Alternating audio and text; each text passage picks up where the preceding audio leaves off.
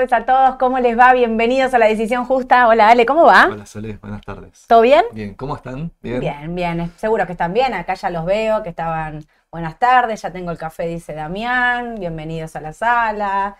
Eh, algunos dicen que nos vamos a tener que cruzar al aula magna para así entramos todos, dice Lucas, así que muy bien, acá los seguidores. Em, bueno, andan bien me parece, porque tuvieron un día bastante tranquila, sin sobresaltos. Sí, sí, estuvo bastante tranquilo. Sin sobresaltos. Pero a, mí me incomoda cuando no definen tampoco los mercados. ¿eh? No iba a decir eso, el silencio ah. me pone un poquito nerviosa. Sí, sí, me pasa lo mismo. En el medio, aparte del silencio, suspendieron las elecciones en, dos, provincias. Suspendieron las elecciones en eh, Tucumán y San Juan. Así que eh, eran este domingo. La Corte Suprema la suspendió. ¿Viste? Porque no podían reelegir, reelegir. Bueno, igual lo, faltaban cinco días, no te podías acordar antes. Sí, claro. hay hay un montón de cosas de por medio. La suspendieron ahora, pero ¿sabes que yo ni bien leí la noticia? Dije, uh, fui, automáticamente pasé a la pantalla dólar. Nada, está tranquilo. 4.30 dólar MEP. Se achicó la brecha con el dólar eh, MEP AL, MEP GD. Se achicó la brecha con el dólar eh, LED. Ya hay tanto tiempo de cambio que tengo que pensar cuál voy a decir.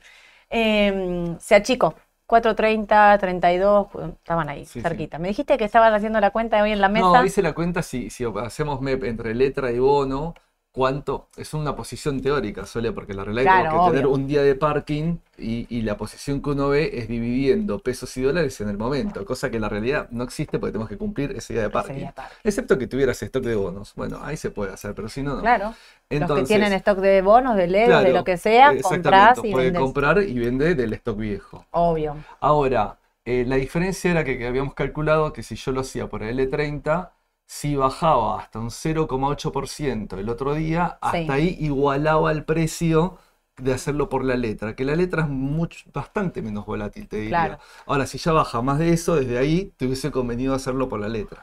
Claro, estaba pensando, un 0.8, vos decís, bueno, es y no es, porque en una intervención a veces los bonos bajan 6, 7%. 4, claro, por eso o sea, 0.8 es la nada misma, no es nada. A, a, lo que se achicó la brecha, si uno quiere estar un poquito más seguro, porque la letra en realidad en principio también va a estar afectada por el tipo de cambio general en el mercado, pero se supone que todos los días vale un poquitín más porque justamente son letras a descuento. Exactamente. Eh, Agustín justo pregunta, ¿las letras no tienen menos comisión? No, es lo mismo, es lo mismo, operar el bono, operar la letra, no, o sea, no tienen ni IVA ni nada, así que cotizan exactamente igual. Me quedo con esto. Alguien nos dice, ¿por qué no se ve el gráfico histórico de CDR de vista en la web? no se ve el gráfico de CDR de vista, no se a controlar. Ya, ya, la hora, mientras darle cuenta, yo le mando mensaje a la gente del sistema, no se ve eh, y demás. Em, dije que iba a contestar una pregunta en vivo. Esperen que voy a agarrar el celular. Porque alguien me mandó WhatsApp y me estaban justo avisando los chicos. Em, ah, me perdí. Acá. Em, alguien comentaba que en el broker que tiene, que no, no vale la pena, que tiene eh, Texar en otro, en otro lado, en otro broker, no importa qué broker. Eh, que recién le acreditaron hoy eh, los, em, los dividendos de Texar. Y entonces dice, bueno, me faltó el GD35, eso sí, tenés que llamar porque por ahí a veces es un error de back office que no lo acreditaron, pero llama porque te tienen que, em, que, que acreditar el GD35. Dice, lo que veo es que la empresa Eternum lo dio hace bastantes días y los bonos subieron todos estos días. ¿Dónde debo reclamar estos temas? ¿Hay algún ente regulatorio a quien dirigirme? Acá quiero hacer una aclaración. Los bonos que te van a dar por el pago del dividendo, o sea, son los mismos. No es que porque subió te van a dar menos. Lo que sí podés pedir es, a ver, yo los quería vender, no sé, ayer y ayer no los tenía y no los pude vender porque me acreditaron tarde el dividendo el ente regulador es CNB. Eh, a ver, el lugar donde tendrías que dirigir la consulta es a CNB. Lo que yo te quería aclarar era esto, que mm, no es que te pagaron menos bonos, o sea, no, sé cuánto te pagaron, pero digo, la lógica sería, no es que te pagaron menos bonos porque el bono subió. La cantidad de dividendo a pagarte es fija y eso hace que te tengan que acreditar tanto GD35, GD38 y GD41. Fijo. Ahora, el reclamo a SNB sería en el caso de que vos quisieras haber vendido ayer. Si no, justo antes alguien me preguntaba, ¿me los quedo? los bonos que cobré. Y la verdad que yo sí, vieron que Edu, decíamos con Edu, yo en estos precios me quedaría los bonos, no los vendería porque creo que van a subir. Pero. Mm, es como medio personal. Si vos querías o estás esperando el efectivo, bueno, vendelo. Pero la verdad que con esos precios. Y encima paga ahora en julio renta. Claro, ahora el 9 de julio. el 9 de julio pagan renta. Así que me pagaron GD38 y GD35. Luis. Luis calculo que debe ser el mismo que nos mandó la consulta o no, porque no, a Luis no le habían, ah sí, no, le, no, a Luis no le habían acreditado el GD35. Bueno, nada, algunos, yo creo que hay algunos, fue medio un tema, ¿no? La acreditación de este dividendo Con, con letra fue medio... También hay que ver, viste, caja de valores con los brokers, si hubo demoras, alguna, eso, bueno, hay que ver. Acá Germán me dice que las letras tienen menos comisión, por lo menos en Ion. No, no voy a hablar de Ion, porque no sé, realmente, no tengo ni idea, no tengo, eh, honestamente no hablo de los demás brokers, los conozco a todos, eh, eh, nos llevamos bien, es mentira que nos llevamos mal, nos llevamos bien, pero la verdad es que no tengo ni idea cuál es la comisión de los demás y demás. Digo, em, ah, yo hablo acá de Raba porque es de lo que les puedo contar realmente. Em, y una cosa que quiero aclarar de hoy. ¿Sabes que hoy a la mañana, cuando hicimos en la mañana el mercado con Edu, yo cometí el error de decir que en el 2001 no había fondos y un montón de ustedes me escribieron, sí tenía fondos en el 2001, sí me lo especificaron, sí. Vos, Edu, me eh, Ale, perdón, me contabas eh, Ale viene de, Ale viene de, banco, así que me puede decir eh, que... No, no había fondos, había algunos fondos, sí, estaba también muy de moda, se había puesto acá también con el tema de las FJP, que a su vez formaban fondos justamente para retiro futuro, entonces había como una modita de los fondos, y bueno, en ese momento se desarmaron posiciones, se abrieron cuentas a propósito para liquidarte tu tenencia en títulos directamente, solo es decir, de la cuota aparte, ¿sí? Te, liquidaban, digamos, en especie, en esa cuenta especial. la parte en pesos la podías recuperar, pero la parte en dólares te quedó adentro y te la, te la daban te la especificaron a 1.40 importante. Yo eh, contesté en velocidad y pensé que en ese momento, no sé, como que se me vinieron a la cabeza los fondos como una inversión de ahora y con toda la nueva regulación y normativa, qué sé yo, que en ese momento sí había fondos, entonces que sí fueron em, eh, los que tenían, porque muchos en ese momento me escribieron en el vivo. Eh, yo sí fui afectado por, por, los fondos y demás. A los que me escribieron que sí, que fueron afectados, les pido, ahí, ahí empiezo a pedir favor, si me pueden mandar un mensajito por el WhatsApp, así yo les llamo y les, me cuentan, porque la verdad es que me interesa saber qué fue lo que pasó en ese momento con fondos. Recuerden que nosotros acá en Raba no, no tenemos fondos comunes de inversión, no manejamos, o sea, somos ACDI, somos colocadores de fondos comunes de inversión, pero no somos generadores de fondos de común de inversión propios. Algún día les voy a contar el por qué. Pensamos que tienen un riesgo extra, un poco lo que yo vengo diciendo siempre, pero sí me interesa saber qué fue lo que pasó en ese momento, ¿no? Digo, otros también me preguntaban el tema de los dólares en cuenta, pesos en la cuenta, qué pasó em, y qué pasaría hoy, digo, ante este temor que yo entiendo para mí no, no va a ocurrir, pero entiendo que muchos de ustedes tienen miedo porque se vienen las elecciones, porque escuchan a muchos eh, referentes, no sé, Duhovne fue eh, presidente del Banco Central, digamos, no es un cualquiera diciendo se están utilizando los dólares de las cuentas propias para, para intervenir en el Banco Central. Y entonces entiendo que a cada uno le da miedo lo que sí me parece importante es eh, que entiendan esto. Los dólares de las cuentas están en, no sé, en Banco de Valores, están eh, depositados, digamos, acá en Raba, Raba tiene cuenta abierta en Banco de Valores, Banco de Valores, estos dólares están depositados ahí y tienen, están como con los encajes y demás. Ahora, si vos con esos dólares compraste un título, un, un CDR, un bono, una obligación negociable, lo que sea, todos los títulos, todos, todos, todos los títulos no están eh, depositados en el banco, están en caja de valores, que ahí es donde yo hice referencia hoy a la mañana, todo lo que está depositado en caja de valores no se tocó. Los fondos comunes de inversión son cuota aparte, que es lo que decía Ale. Se dividieron y se dieron pedazos a la gente, pues son cuota aparte, no es que tenés el activo a tu nombre depositado en caja de valores. Ahí es donde yo veo siempre un riesgo un plus de riesgo para los fondos comunes de inversión. Nada, quería aclarar esto a los que mandaron un mensajito hoy en el vivo de la mañana. Si me mandan mensajito al WhatsApp y mañana los llamo y me cuentan, charlamos un rato y me cuentan qué fue lo que pasó. No es que los quiera hacer revivir viejos momentos horribles, pero sí quiero saber, eh, ya que los tengo a mano, si me pueden contar qué fue lo que pasó exactamente. Bueno, nada. los fondos tienen toda una estructura normativa especial claro. Entonces hubo, en algunos momentos hubo gobiernos que, que, obligaban a desarmar una parte en dólares, ¿te acordás? Exacto, Y a veces esa normativa afecta un poquito la operatoria. Exacto. Pero bueno, quería aclarar esto. Si me pueden mandar un mensaje, se los voy a, agradecer un montón. Y bueno, pero no te quiero robar tiempo porque el, martes pasado no llegamos y hoy tenemos dos cosas. Una, vamos a hablar de UNH, lo fundamental. Que nos quedó pendiente. Que nos quedó pendiente. Y la otra es una, sorpresita. Y la otra es una sorpresita. Ya se las podemos decir ahora. Podemos ya se conectaron. Ya se conectaron. Aparte, había algunos que. Mm, eh, ¿cómo se llama esto? Eh, que me decían, recién me preguntaban de bancos, me estaban preguntando por súper bien. Y entonces yo dije, Ale va a estar haciendo un comparativo de bancos. Sí, me copa. Eh, la, idea de hoy, bueno, que lo adelantamos es hacer un comparativo de un sector importante de la economía nuestra, era la sorpresa que queríamos dar. Bueno, ese sector es el de los bancos, ¿sí? Y ver un poquito la situación de los números de los bancos, no son balances fáciles hacer los de los bancos para interpretar, eh, y ver, bueno, cuál es la situación, ¿no? Solo conviene, no conviene, digamos, eh, entonces desde, por lo menos desde el punto de vista fundamental y alguna, alguna digamos, aditamento, digamos, del tema también gráfico y, eso para, para, para seguirla. Me gusta, Vamos a hablar, así que vamos a arrancar primero por UNH que nos quedó del otro día y vamos a cerrar con este especial comparativo de bancos. Espectacular. A ver, esperemos que, les guste. Contesto dos cosas antes de esto que me están diciendo. Luis que dice, solo en el 2001, si mal no recuerdo, no se tocaron los fondos comunes de inversión, ya que la medida fue evitar el retiro de fondos de los bancos. Yo pensaba como vos, Luis, pero hoy hubo un montón de gente que escribió y Ale, que estaba en banco, recuerda que sí se tocaron los fondos comunes de inversión. Por eso digo, si me llaman y me cuentan, igual voy a investigar para, para poder aclarar un poco más. Si la posición líquida en dólares, sí. Claro. Y otra cosa, Oscar me dice, fuerte comunicado del gobierno controlado por, eh, contra la Corte por las elecciones en San Juan y en Tucumán es una clara intromisión en el, en el proceso democrático. Ojo con esto que está pasando, ojo con esto del gobierno contra la Corte Suprema, eh, donde había elecciones dentro de cinco días.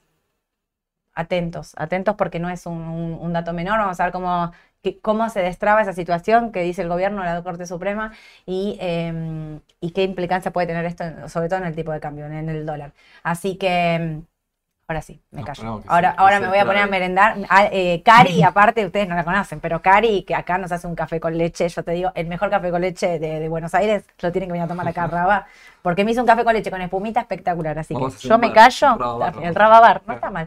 Yo me callo y, y, vos charlas. No, no, está bien. Eh, United eh, Healthcare es una empresa de salud de Estados Unidos, ¿sí? ¿Por qué tenemos esto? No, es un papel capaz muy popular, no es que nos preguntan o nos dicen, pero me parece que hay un perfil de cierto inversor que este papel, si no lo conoce, le puede interesar. Bueno, ¿cómo es el negocio un poquito sole de el tema medicina en Estados Unidos? ¿Cómo es? es? complicado. Sí, es complicado. Allá hay seguros médicos, ¿sí? Vos tenés que tener un seguro médico para poder, digamos, tener una atención. Obviamente que el, Estado, bueno, encima está subdividido en distintos estados y esto puede cambiar en función del Estado, pero a nivel nacional eh, hay como un seguro, digamos, que, puede ser eh, público, ¿sí? Que, hay, una proporción de dinero más bajo y obviamente que es mucho más básico. Pero el sistema funciona principalmente con seguros privados y esta empresa es de las más grandes si no es la más grande, es de seguro, eh, digamos, médico privado. ¿Por qué hablo de seguro y no medicina prepaga? Es como muy fina la diferencia con el modelo nuestro, ¿sí? Mm. Pero yo opera bien como un seguro. Es decir, como el seguro del auto acá, es decir, eh, hay, digamos, un, hay un, evento, un acontecimiento, como bueno, y, a partir de ahí se activa el tema del seguro. Acá uno es como que ya previamente hace un pago mensual. Claro, y la prepaga. Claro, y tenés tantas, eh, lo uso en esto, lo otro. Claro. Es casi parecido, pero tiene pequeñas diferencias, ¿sí? ¿Sabes a la que decís eso? Que la última vez que fui a Café Financiero, viste que en Café Financiero siempre hay alguien que vende seguros. Sí. Y mm, había un hombre, una persona que estaba hablando de los seguros y hablaba de los seguros de salud y comparaba con esto que estás diciendo vos. Decía, ya que la prepaga aumenta un montón y que por ahí hay mucha gente que no puede pagar la prepaga en Argentina, empiezan a surgir con fuerza esto de los seguros médicos. Entonces vos tenés un seguro que te cubre, no sé, por lo menos una internación, una cosa. Y yo pensaba en esta empresa, mientras él hablaba, yo estaba ahí sentadita en silencio, ahí no interrumpía como agua. No, porque el seguro, el sistema del seguro funciona todo un análisis bastante analítico de riesgos en función al siniestro. Eh, el siniestro de lo que se dedique ese seguro, ¿no? Entonces después se analizan 20.000 variables, edades, acontecimientos. De hecho, en el de autos a veces en sus eh, scorings te pones si manejas tal tipo de auto y tenés tal edad, capaz sos más riesgoso y te cobro más que si sos, no sé, casado y tenés otro tipo de coche. te lo juro. El, mecanismo del sistema de riesgos es enorme y también pasa también con la salud en este sentido. Entonces, viste que, que la prepaga nosotros nos cobran capaz, cuando vamos envejeciendo nos van cobrando más. Porque se supone que uno al envejecer va a empezar a usar más, digamos, la medicina. Bueno, el, seguro es lo mismo. Hay un mecanismo recontra analítico de variables eh, como para determinar, digamos, justamente el riesgo y la, cuota del seguro, no la prima del seguro. Esta es la palabra correcta, la prima del seguro. La prima del seguro. Bueno, Estados Unidos funciona de esta manera. No es un sistema barato en absoluto, ¿sí? Y obviamente tenés como, como todo seguro, como con distintos conceptos que lo conforman un monto deducible, viste acá, yo lo voy a comparar con el auto como para que se entienda, cuando uno tiene eh, riesgo con franquicia, ponele, entonces hasta tal monto, digamos, eh, pagás, vos. vos y a partir de ahí después todo eso se hace cargo de la aseguradora. Bueno, acá también hay planes con conceptos deducibles o con franquicia, hay copagos. Como, como Argentina, es decir, que a veces acá hay sistemas de copagos que vos pagas una parte siempre y la mm. otra se hace cargo con el prestador la empresa en esta de seguros. O coseguros, que es como el copago, pero la diferencia no es un, no es un monto fijo, sino que me voy a hacer una operación, entonces yo tengo que cubrir el 20% y el 80% lo cubre, eh, la aseguradora en este caso. No importa el valor, sino que es un porcentual. Bueno, allá funciona de esta manera. Te voy a tirar un dato. Mm. Por año, ¿sí? Más o menos lo que se gasta eh, en cuanto a, este tipo de seguros es de 22 mil dólares por persona. Es un montón. Es un montón, aunque muchos de estos sistemas... sí, es un montón. Es un montón, es un montón, aunque eh, en, el, en, el, ámbito privado, aunque muchos de estos sistemas, digamos, eh, perdón, dije por persona, borren todo lo que dije, por familia tipo de cuatro. Ah, ahí va, por eso te lo Por familia tipo de cuatro. ok, ok. La familia tipo son cuatro. Sí, sí, sí. Bueno, por familia. Igual es un montón, 22 mil dólares es un montón. Lo que pasa es que en, muchas los empleadores, digamos, te ofrecen como parte del paquete del trabajo el tema de cubrirte un porcentaje importante de esto. ¿sí? Pero igualmente terminás pagando un número bastante grande, por ejemplo, comparado con Argentina. ¿sí? eso es importante. Vamos a repasar un poquito los números y al final les voy a explicar por qué traigo esta empresa, digamos, para que la descubran. Porque hay un perfil de inversor que para mí es, esta empresa va a ser clave. Bueno, como explicaba recién, compañía de asistencia médica más grande del mundo, del mundo de los que cotizan, no solo Estados Unidos por ingresos, porque también tiene, está presente en, Brasil, en Chile, en Colombia y en Perú esta mm. compañía. Sí, ahí, es como que está queriendo vender, no les está rindiendo el negocio, etcétera. Fuerte es Estados Unidos, pero también están presentes con, este sistema de seguro médico en, otros países de Latinoamérica y en otros países más. Destaco esto porque tiene participación importante. Y tiene como dos unidades de negocio, la que se dedica a juntar principalmente a los planes de seguro y la que brinda servicios de salud. ¿sí? Por ejemplo, esa de servicios de salud tiene, hay una que es de una red de de farmacias, hay otra de atenciones médicas, como que está es una empresa integrada desde ese punto de vista, te brinda el seguro, pero por lo tanto también presta servicios de salud. ¿sí? ¿Cómo está hoy eh, en su mix de ventas? Bueno, lo que es los servicios de salud que hablaba recién, un 23% de sus ingresos conforman, y lo que es los seguros de salud, un 77%. Y en cuanto a los números, vamos a repasar un poquito. No son grandes márgenes, ¿sí? Y se mantienen bastante estables. El balance intenté desmenuzarlo, me, costó bastante porque no es un concepto como lo pueden las empresas de seguro tradicional, no podía determinar ni EBITDA ni nada, entonces de la ganancia bruta, digamos, casi pasé resultado porque no hay mucha diferencia aparte en cuanto a los márgenes.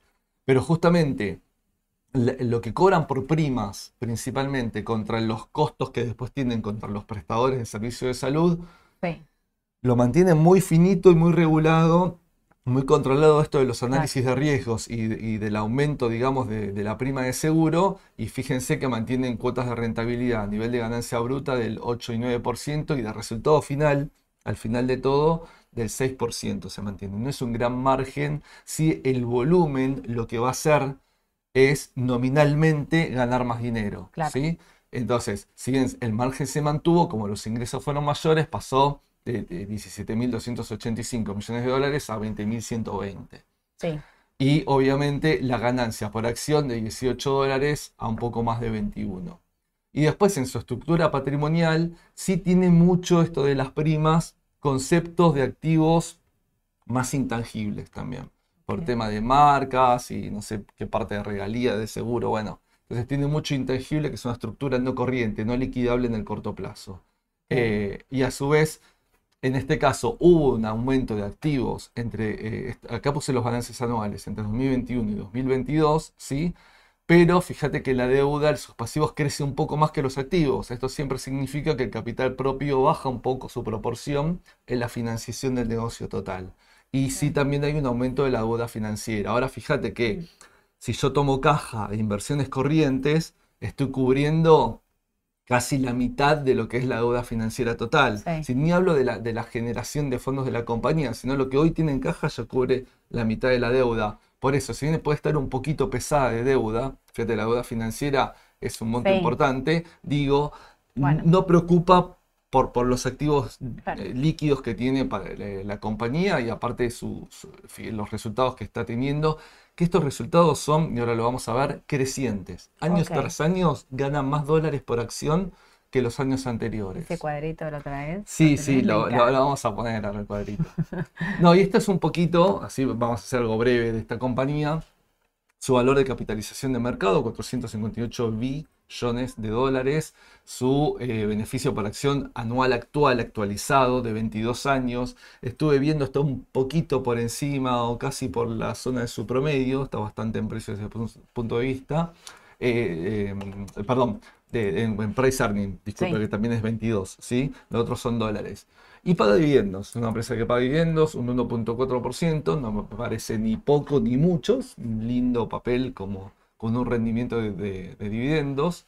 Desde el gráfico, los estocásticos ahora están en una zona neutra. Y recién estaba charlando con, Mauro el tema del MACD, porque no está definiendo.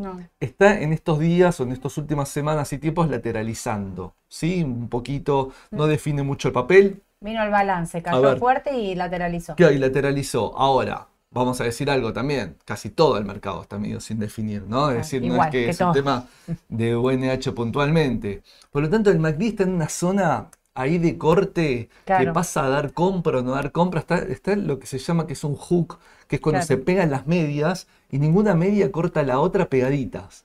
Pareciera que si una o dos velas sube, ahí daría corte de medias y podía dar entrada. Por el momento está neutra desde la T digo, porque para el que le interesa entrar por AT.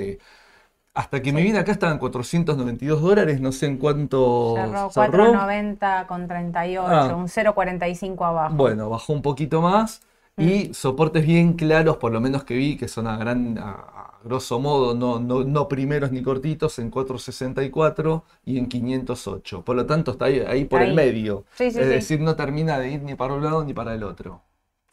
Solé, para cerrar. ¿Por qué traemos su NH por qué la quería comentar y compartirla con ustedes? Viste que está siempre la persona de largo plazo que dice, yo quiero tener una plata en dólares, un retiro el día de mañana, yo no puedo ver el mercado todo el día, estoy trabajando. Eh, bueno, puede descansar también en nosotros, para eso estamos para asesorarnos, pero digo, pero está ese perfil de largo plazo de tener una plata afuera, en dólares, ¿sí? Hay un montón de gente, vos sabés que hay muchísima ah, gente. muchísima gente conservadora, ¿no? Sí sí, sí muchísima gente conservadora que lo que te pasa es que a veces decís Argentina no tenés nada conservador. Y somos más volátiles por eh, naturaleza. Claro, exacto. Cada, Exactamente. Siempre está como más picantona la cosa acá en Argentina. Entonces decís, bueno, cuando quiero resguardar esto, ¿no? O sea, a mí me parece que... Sí, sí, de largo plazo... de verdad hay mucha gente eh, que siempre, o sea, por algo tienen tanto mercado los bonos del tesoro, americano, digo, esas cosas, ¿no? Me parece que... Bueno, esta es una empresa que va muy relacionada al crecimiento poblacional, es decir, a medida que el crecimiento poblacional es siempre ascendente. Sí. Toquemos madera, por favor, si, no, si no sería que hubiera una pandemia o algo, pero digo, no, otra no, es ascendente, por lo tanto, digamos, este tipo de negocios va a ir en proporción manejando este bastante, te diría, espectacular control interno que tienen ellos de este mecanismo de riesgo y de, prima, eh, debería nominalmente aumentando y es lo que venimos viendo en los balances. Entonces, esa persona de perfil de largo plazo, que quiere tener esa platita en moneda dura en dólares, que pudo sacar y puede tener plata afuera, si quiere invertir en este papel para dejarlo, es un papel para poder hacerlo por dos motivos. Voy al gráfico primero. ¿sí? Acá tenemos prácticamente 8 años.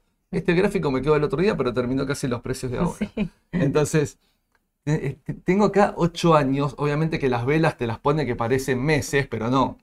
Si yo lo abro este gráfico, queda todavía mejor la tendencia creciente que tiene. ¿Tiene correcciones? Sí, todo papel tiene correcciones, pero fíjense que la tendencia de largo plazo, reitero, 8 años hay acá. Eso es en dólares. En dólares, sí, Para que está preguntando, en dólares, en dólares pregunta Luis. Eso es en dólares, ¿eh? Sí, Luis, es en dólares. Fíjense. 2016, ¿cuánto valía ahí? Sí, valía. 120 dólares más o menos. Claro, más o menos. Sí, exactamente. Ahora está 4.90. 4.90. Estamos hablando. A mí me gusta que es una escalerita. Es una escalerita, realmente. Y es más, diría, fíjense. Voy a mover acá el cursor, espero que se pueda mover. No me maten acá las chicas. Ahí. fíjense en este momento que hasta pareciera una oportunidad. ¿Por qué lo digo? Porque tiene estas pequeñas correcciones o estos momentos que lateraliza o corrige un poco y está baja y capaz que es una oportunidad para que quiera entrar ahora de largo plazo. Y mira, lo hizo ahí en 2019. Sí, sí, tiene, tiene algunas correcciones así. Pero si la, marca una tendencia de largo plazo, es totalmente ascendente y prácticamente sin cambios de tendencia. Eso es lo que digo. Son esos papeles que cuesta que den entrada, porque si yo siempre que quiero entrar, voy a eh, va rompiendo resistencias. ese, ese es el punto.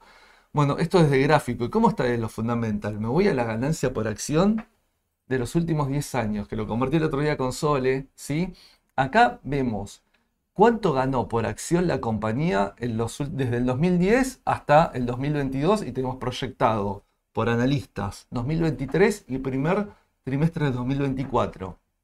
Fíjense que hace 10 años ganaba 5 dólares y terminó ganando 25, ¿sí? quintuplicó su ganancia. Y fíjense los dejo ahí un ratito con esto congelado, que no hubo ningún año en que bajara la ganancia. Todos los años gana más plata en dólares. Ale se está refiriendo ahí donde dice TOT. Eh, pues, para, que, ustedes sepan. Claro, esto está dividido por trimestres, ¿sí? Y el total, que es la ganancia anual, los cuatro trimestres del año. Claro. ¿no?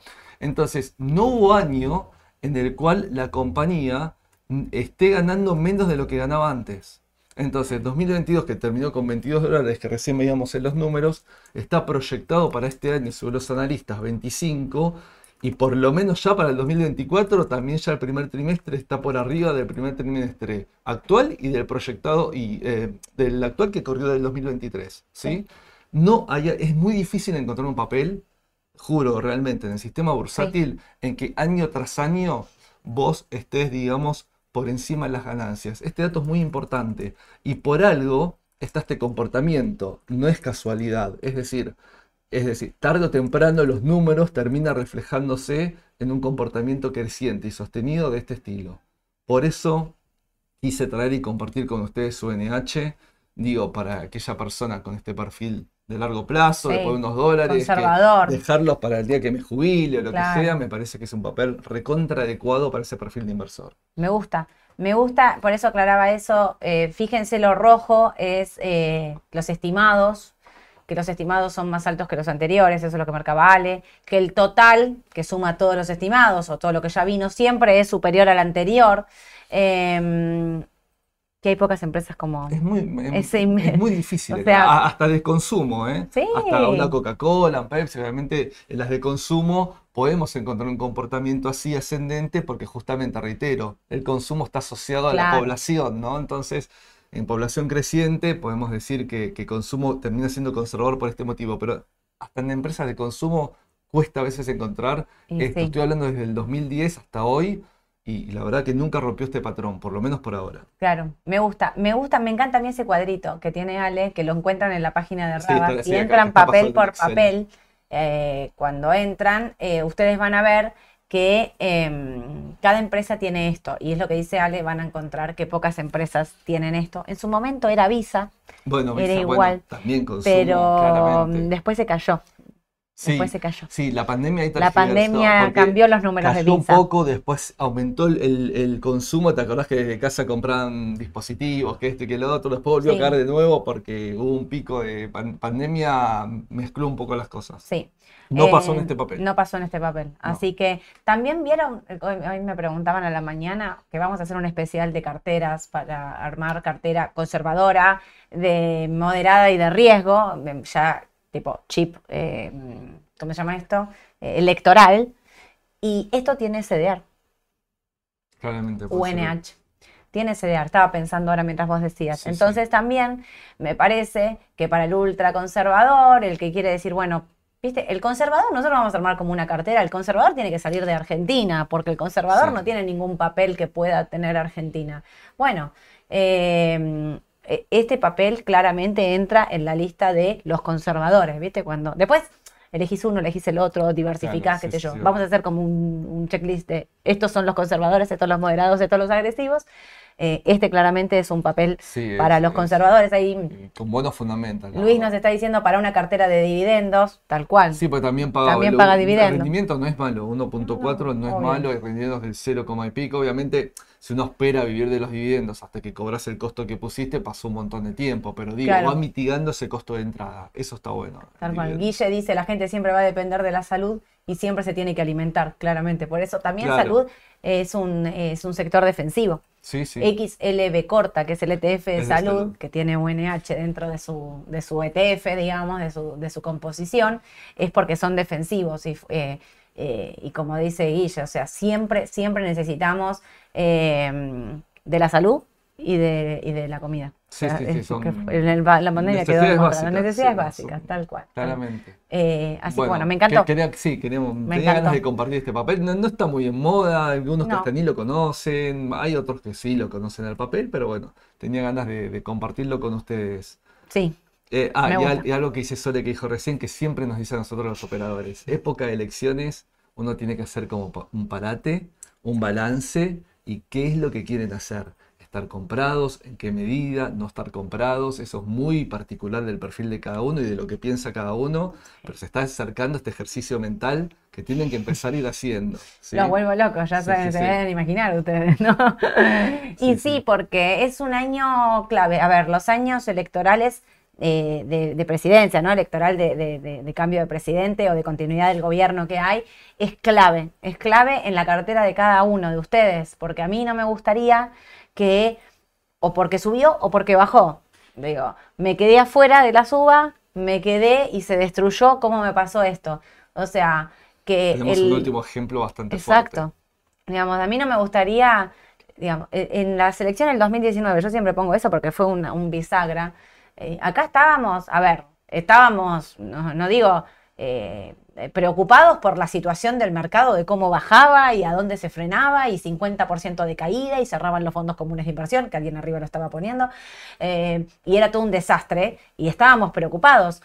Pero de lo que sí estábamos seguros, y estábamos atendiendo a todos ustedes, los que son clientes lo saben, que nos llamaban y demás, pero lo que sí estábamos seguros era que nosotros habíamos hecho ese trabajo de hablar con cada uno de nuestros clientes y preguntarles de ¿Estás seguro que te querés quedar comprado, vendido, caucionado en dólares a la Argentina, afuera, digamos? O sea, que no te sorprenda el mercado. Sorprenderte te va a sorprender siempre. Que no te encuentres en una posición que no querías estar. Claro, y eso va muy... Es personal, ¿eh? Es, muy personal. eso. Porque el apercibimiento de riesgo de cada persona puede ser muy distinto. Algunos hasta se pueden poner felices y tomarlo como una oportunidad. No, mirá estos precios, yo me la juego, no me importa el riesgo, no, un montón de riesgo y hay otros que no, tienen un perfil mucho más conservador y prefieren moverse un ratito de ese lugar. Entonces, eso depende de cada persona. Es muy personal, es muy personal. Pero bueno, vamos a estar haciendo, eh, estamos eh, debatiendo cómo vamos a hacer este, este vivo de, de cartera. Instagram, YouTube. Eh, no, ¿sabés qué? Yo estaba pensando, ahí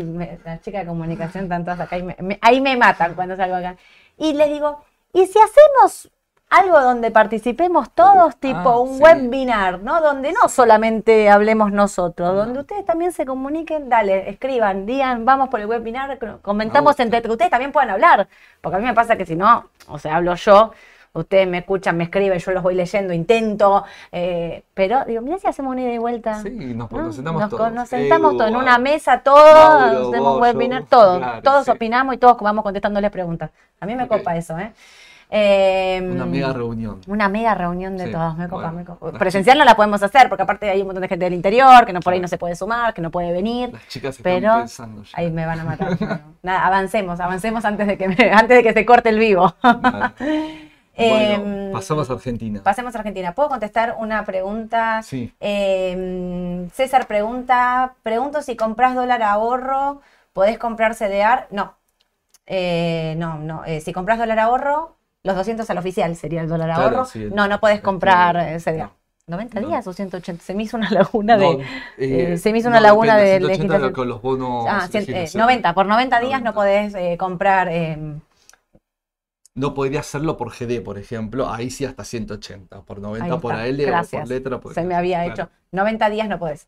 Em, ahí están todas. Miren, chicas, ¿eh? Acá, las chicas de comunicación. Vamos todos por el webinar, vamos por el vivo.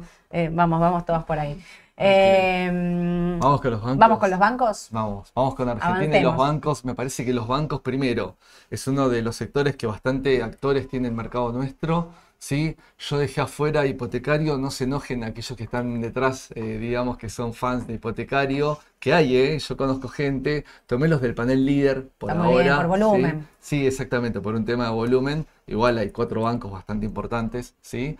Y me parece que es un sector clave porque es un sector, todo banco en todo sistema, en cualquier país, es clave para el desarrollo general de una economía, es clave desde el punto de vista del sistema financiero de un país que es parte, digamos, de la economía importante de un país. Entonces, me pareció clave repasar cuál es la situación hoy de los bancos, si es una oportunidad o no es una oportunidad, y más que nada desmenuzar un poquito los balances que se analizan desde otro análisis mm, que no es el convencional de, una empresa de, bienes comunes, ¿no?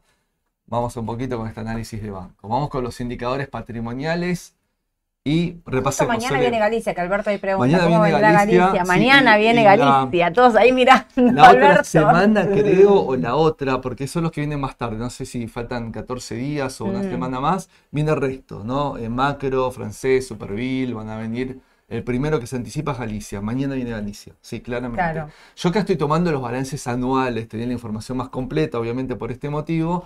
Los balances anuales. ¿Qué vemos? Repasamos rápido. El negocio del banco. ¿sí? Tomo depósitos y presto plata. Explicado de manera burda, ah, perdón. Los que estén atrás me, me quieren matar, pero bueno. No, no hay que explicarlo lo más fácil posible. Por eso. Que y también, se entiendan todos. Y también comisiones por servicio, en tarjetas de crédito o en otorgamientos de créditos hay comisiones, también es parte de los ingresos de la empresa. Pero el fuerte es el spread de tasas, ¿no? De, la tasa pasiva y activa, de lo que cobro y lo que pago de tasa. Bueno, ¿cómo es esta relación? Y acá están los datos, ¿no? Los depósitos de Galicia, me voy a parar por acá. Los depósitos de Galicia, esto está en millones de pesos, ¿sí? 2.122, bueno, eh, mm. este, lo puse en millones porque, digamos, en algunos tenían dólares, bueno, lo hice equivalente en pesos para que se pueda entender, ¿sí? Eh, en cuanto a depósitos eh, y, la relación con los préstamos, esta relación de cuánto de ese total están préstamos, bueno, 957.932 millones hoy en la cartera de créditos de Galicia, y ahí la estoy comparando con Macro, con Francés y con Superville, que tiene un tamaño un poquito más chiquito, pero en cuanto a indicadores siempre es importante porque es la relación. Y bueno, solo ahí vemos una relación más o menos entre el 40 y 50 y pico por ciento de los depósitos están prestados, ¿sí? Ahora, la otra parte está líquida, después lo vamos a ver eso, porque ahí, hay sorpresas. La pregunta al millón. Ahí hay sorpresas. Y obviamente es un sistema, el bancario, que también se rige por una economía y por una confianza. ¿Qué quiero decir con esto? Si hoy todos vamos a buscar estos depósitos que están viendo en esta pantalla, el banco no va a poder pagarnos todo este, este dinero, ¿sí? Entonces, otro rato. Pero eso es lo mismo de siempre. Eso es de siempre y de, eso de toda la historia y de todo, el mundo, claramente. Eh, un rato también para ver es cuánto tienen los bancos en dinero líquido y cuánto representan de total esos depósitos. Bueno, eh, Galicia, Macro y Francés están entre el 19 y 22%, de alguna forma de decirlo. Superville tiene un ratio un poquito más feo, si solo el 8 por 9% de sus disponibilidades líquidas es el total, digamos, de sus depósitos. Esto porque te da una solidez, eh, un parámetro de solidez de financiera, digamos, para hacer frente a cuestiones bueno, ¿cuánto tengo líquido? En ese por eso el Superviel también es más volátil. Eso es más volátil también por, por tamaño empresa. Por tamaño sí, empresa, sí, sí, claramente. También. Ahí el número se ve clarísimo cuando nos dicen por qué a veces eh, un banco es más volátil. Nosotros miramos siempre Galicia, macro, francés, exactamente en ese orden como los ordenó Ale, y después vamos al Superviel, tiene que ver, a pesar de que tiene ADR y todo, es un banco mucho más volátil. Recordemos también que en algún momento estuvo medio complicado, ¿te acuerdas cuando hizo la venta de dólar futuro? Sí. Apostó... Sí, me acuerdo de las noticias. ¿La gestión anterior o la anterior? no me acuerdo cuándo fue. ¿10 años más o menos? No me acuerdo cuándo fue. No me acuerdo. Pero saben que hace un par de años eh, hizo una venta eh, como, la, como, como una decisión financiera hicieron. Tomaron la decisión de vender dólar futuro, o sea, fueron contra el dólar. Ustedes saben, ¿no? Que acá sí, sí, sí. casi liquidan el banco, se había armado un despiole en ese momento, casi liquidan el banco, obviamente toda esa cúpula y gerentes, que yo, rajandí todos, y hubo una nueva como una nueva gestión del banco, pero sí me, reacuerdo de eso, no me acuerdo en qué año fue la verdad, pero me acuerdo el hecho de que habían vendido, empezó a bajar, como que nadie entendía bien qué era lo que estaba pasando. Una causa legal para el tema y después, eh, y después eh, se supo que habían, tipo, habían, no sé, se habían juntado con economistas, qué sé yo, vieron cuando alguien te dice el dólar no va a subir, no va a subir, no va a subir, vos le crees, bueno, pero lo hicieron con el banco, tipo, vendieron dólar futuro y Sí, casi, claro. No, no, pero igualmente es un banco que tiene trayectoria, que obviamente también está pendiente en muchas ciudades del interior de Buenos Aires, digamos, es un banco que, es conocido, ¿sí? Obviamente comparado con el tamaño de los otros gigantes, capaz eh, ahí se nota un poco la diferencia, pero digamos, bueno, en cuanto a indicadores, acá pareciera ser que, eh, digamos, eh, están bastante parejitos, por lo menos los, tres bancos más grandes están bastante parejitos, capaz que la relación de Galicia es un poquito mejor en ese sentido, pero o una intermedia, pero digamos están bastante parejos. Vamos con otro indicador que son los de rentabilidad. Este, este estos también son importantes, ¿sí? Porque es los intereses de la cartera de préstamos, ¿sí? Contra la cartera de préstamos, que yo ahí lo que tomé hice un cálculo manual entre préstamos al inicio, préstamos al cierre, saqué un promedio y mm. dividí el interés sobre ese promedio. Es un cálculo medio burdo, pero como para, digamos, tener un rendimiento sobre la cartera. Y lo mismo con los depósitos. Mm. Depósitos al inicio, al cierre, promedio y el costo del depósito. Pareciera, estas son como tasas de rendimiento, ¿sí? No necesariamente es la tasa que pagó, son las tasas de rendimiento que tuvo en su balance eh, los cuatro bancos. Y en cuanto a los depósitos, el rendimiento de, negativo, de alguna forma decirlo, del costo pagado por esos intereses, representado con la cartera de depósitos, fíjense que es bastante parejo, entre el 24 y el 30%, capaz paga un poco de costo más caro el Superbill en ese sentido. ¿sí? Y el de intereses de la cartera, es decir, el rendimiento contra la cartera de préstamos otorgados, ¿sí? Eh, justamente el francés ahí sacó una diferencia bastante linda respecto al resto, exactamente, con el 51, un rendimiento del 51%. A grosso modo, esta diferencia es lo que gana el banco, es lo que se queda el banco, es decir, es el spread que, que, tiene el banco. Reitero, no necesariamente es la tasa nominal, no, porque esto es del todo el año y tomado con fotos, porque no tengo otra manera de tomarlo si tuviera un traqueo del sistema de ellos, podría hacerlo hasta día a día, pero no lo tengo esa información. ¿sí? Entonces, sacamos como un promedio hacia grosso modo. Y después, los ingresos operativos netos, que es un dato de todos los balances, los balances de, los bancos, aclaro, tiene un formato preestablecido mm. casi por Banco Central, ¿sí? Y hay mucha normativa que, de información que tienen que cumplir por Banco Central. Entonces, los ingresos operativos netos que tuvieron y el rendimiento de la utilidad final sobre ese ingreso operativo. Ese ingreso operativo tiene los intereses, tiene los ingresos por comisiones, pero también hay resultados no totalmente realizables por cambio de valoración de activos. ¿sí? Por eso, eh, tomarlo entre comillas como ingreso-ingreso, porque después a la hora de hacerse vengado, como es el concepto contable contra efectivo, hay una pequeña variación. Y bueno, y ahí el rendimiento, fíjate, reitero, si tengo que destacar alguno de estos bancos, me quedo con francés porque el rendimiento final sobre los ingresos, ahí tiene un 4%, Galicia y Macro están muy parecidos y Superville, el último balance perdió plata. ¿Sí? Mm. Por eso Superville, si presenta un buen balance ahora, papás tiene más oportunidad en esta volatilidad de crecer un poquito más. Es decir, hay que ver cómo va a venir el balance, que no falta tanto. Me parece que 10 días, algo así, no, no me acuerdo cuánto falta para que venga el balance. Pero está bueno el indicador de rentabilidad, es algo importante también. analizar préstamos, analizar depósitos, ¿sí? analizar rentabilidad y otra variable importante es la mora. Vamos a la mora, indicadores de morosidad. Mora, en realidad acá, está la verdadera. Es mucho más complejo esto, es mucho más complejo, Sole, porque la realidad, la mora se divide lo que es individuos y eh, lo que es cartera comercial, pero similar al consumo, va por tramos de días de atraso. Y en función de los días de atraso, ¿sí? Eh, está como está estipulado que vos tenés que hacer las previsiones a deudores incobrables según Banco Central.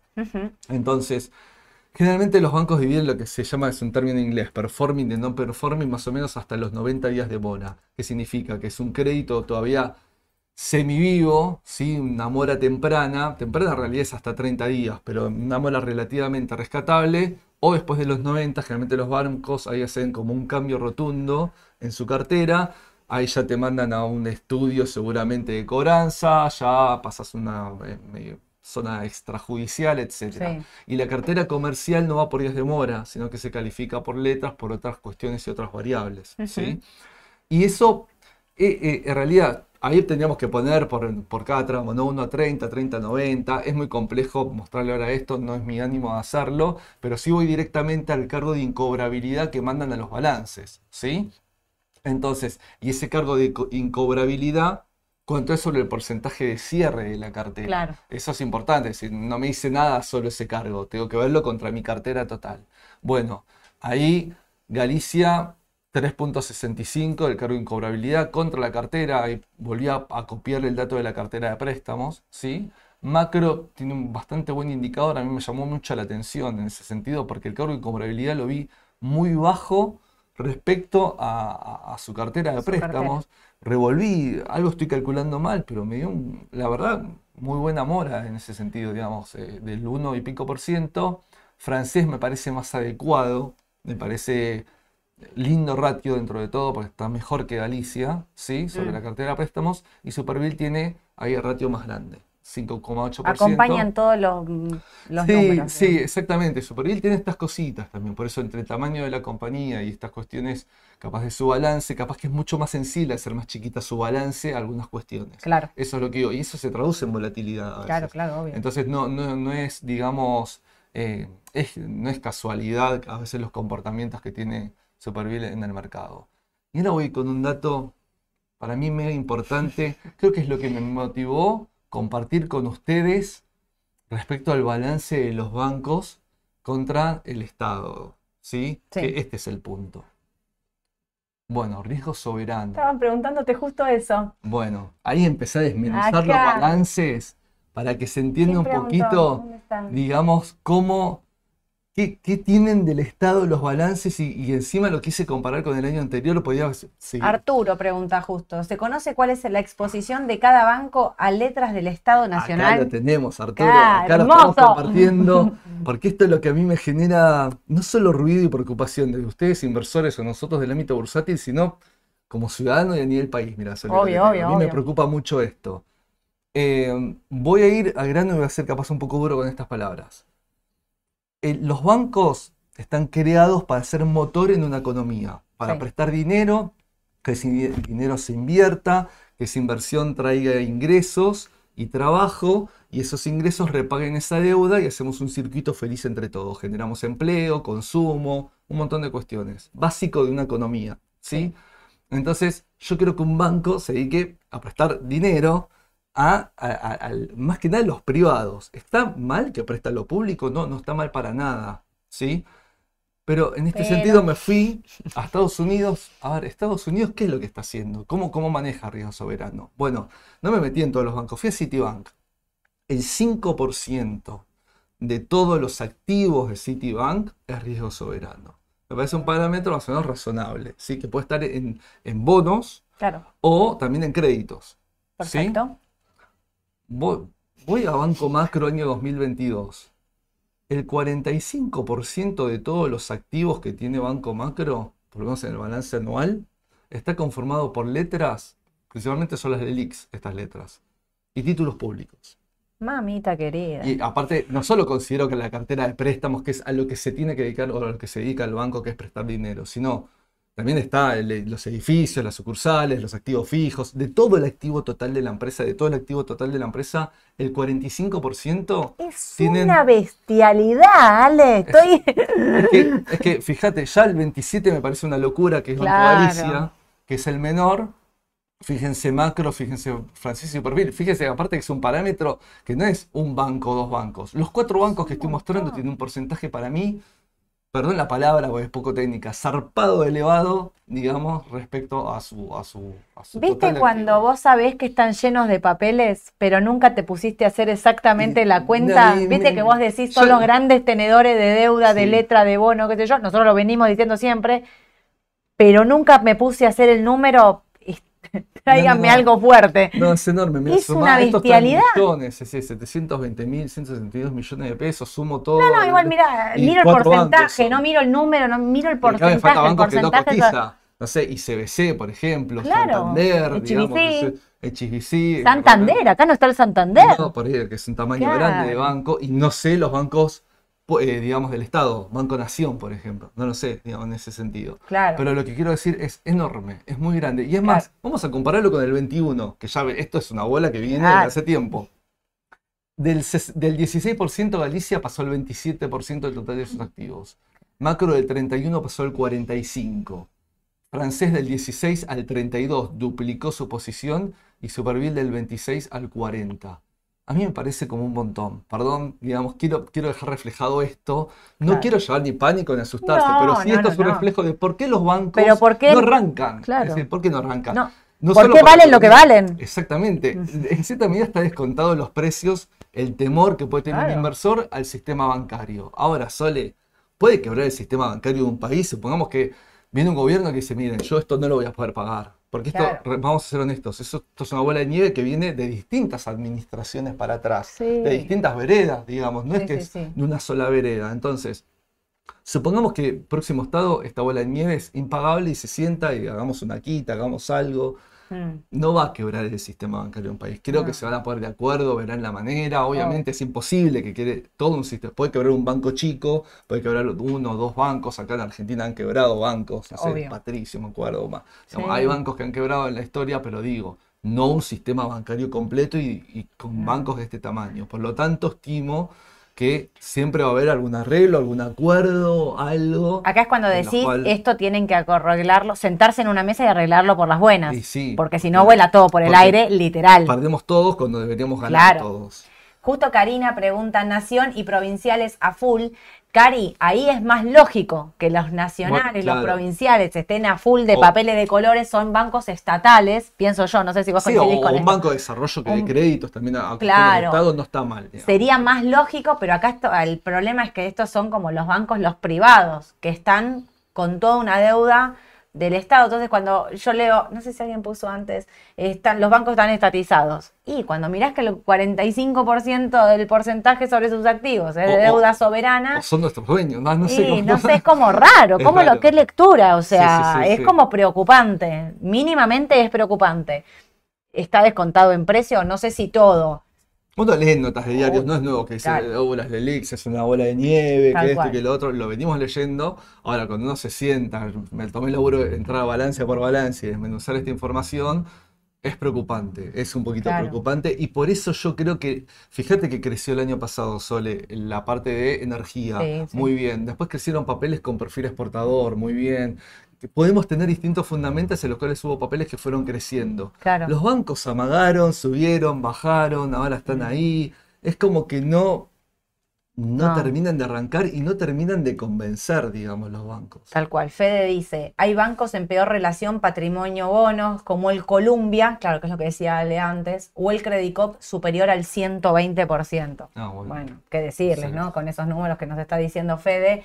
Eh, antes hicieron una pregunta de qué relación, si eh, bueno, si están así los bancos, lo que debe ser el Fondo de Garantía de Sustentabilidad, nuestra futura jubilación, el Fondo de Garantía de Sustentabilidad también tiene acciones, me parece que ahí tiene bonos, tiene acciones, tiene IPF, tiene, no sé si no te digo, no, no está más, más diversificable, más afable, no sé, no sé, no quiero, no quiero emitir opinión porque no sé.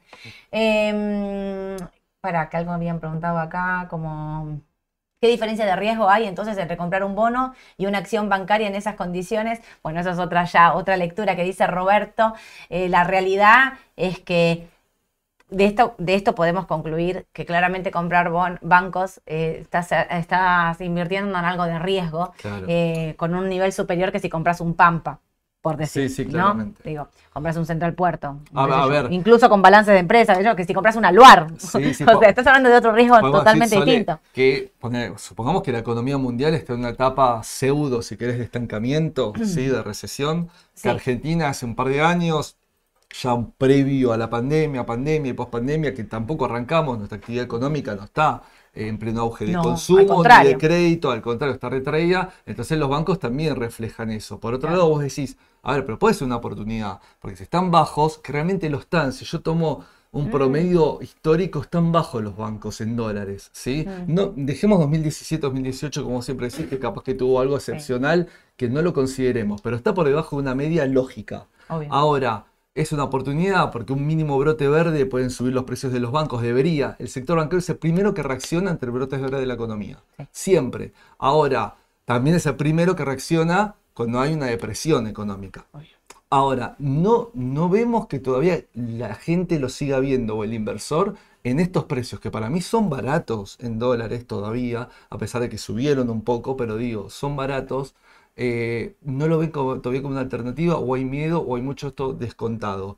Último, voy a cerrar con el gráfico comparativo de estos bancos. ¿sí?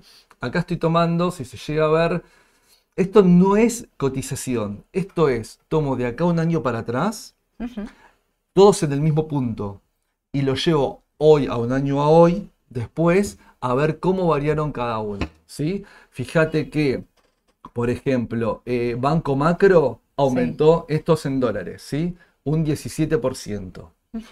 Que, eh, bueno, eh, digamos, em, a ver, lo tengo macro, no, macro lo tengo, eh, que dije cualquier cosa, no, 19%, 19,85%. Sí. Superville aumentó un 23%, ¿sí? Galicia aumentó aproximadamente un 30%, y el que más aumentó de un año para acá fue francés, un casi un 40%.